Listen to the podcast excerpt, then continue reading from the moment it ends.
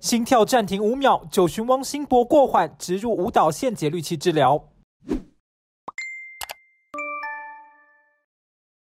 九十二岁的林爷爷常常莫名晕倒，后来再次晕倒摔断牙齿才就医。经过反复心率监测，发现是心率退化导致心搏过缓，曾经心跳暂停最长达五点三秒。由于年事已高，加上不希望治疗后影响活动度，医师建议植入舞蹈线节律器治疗。他是，比如说一个礼拜会有几次的心跳暂停，在他需要的时候帮他做一个跳动的动作啊。那之后这个爷爷呢，他就再也没有这些晕倒的症状啊。那现在也是很开心的继续在公园做他的太极拳啊，诸如此类的一些活动。正常心跳每分钟六十至一百下，少于六十下就属于心搏过缓，轻则可能会觉得无力、胸闷、气促，严重者甚至会心脏衰竭或晕倒。那有一些内分泌系统的问题，比如说甲状腺啊，或者说是电解质这些成因都有可能。那再来的话，比较常见的还有药物，那甚至说是老化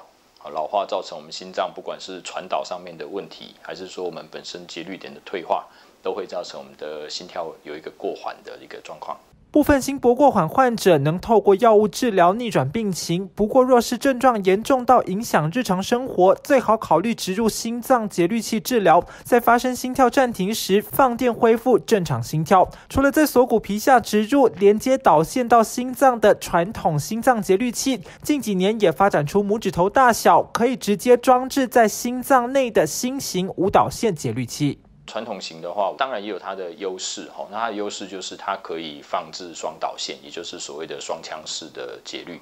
那它会有一个协同作用，会让我们的心脏功能能够保存得更完整啊。但是第一个需要伤口的复原，第二个伤口感染的几率会稍微增加一些。舞蹈线型的节律器，因为我们是直接从体内放置到心脏去，对，那所以它就。省去了刚刚说的这些伤口的问题，也没有活动度的问题。那其实对一些比较年长的病人，或者说皮肤有些病灶容易感染的病人，是有它的福音在。我们如果放置传统的双导线，就可以去模拟这个心房心室的协同作用。舞导线呢是直接放置在下面，就是心室，那它可以维持剩下三分之二的心输出量，但是其实就会牺牲掉上面三分之一。那这对比较年长的病患，其实是差别性是不大的啦。医师表示，植入心脏节律器后，应避免把手机放在胸前口袋，但不影响其他电器设备，如微波炉、出入安检门的使用。提醒潜在患者对症状有所警惕，若有需求，可就医安排心率监测，发现问题。记者田木生台北采访报道。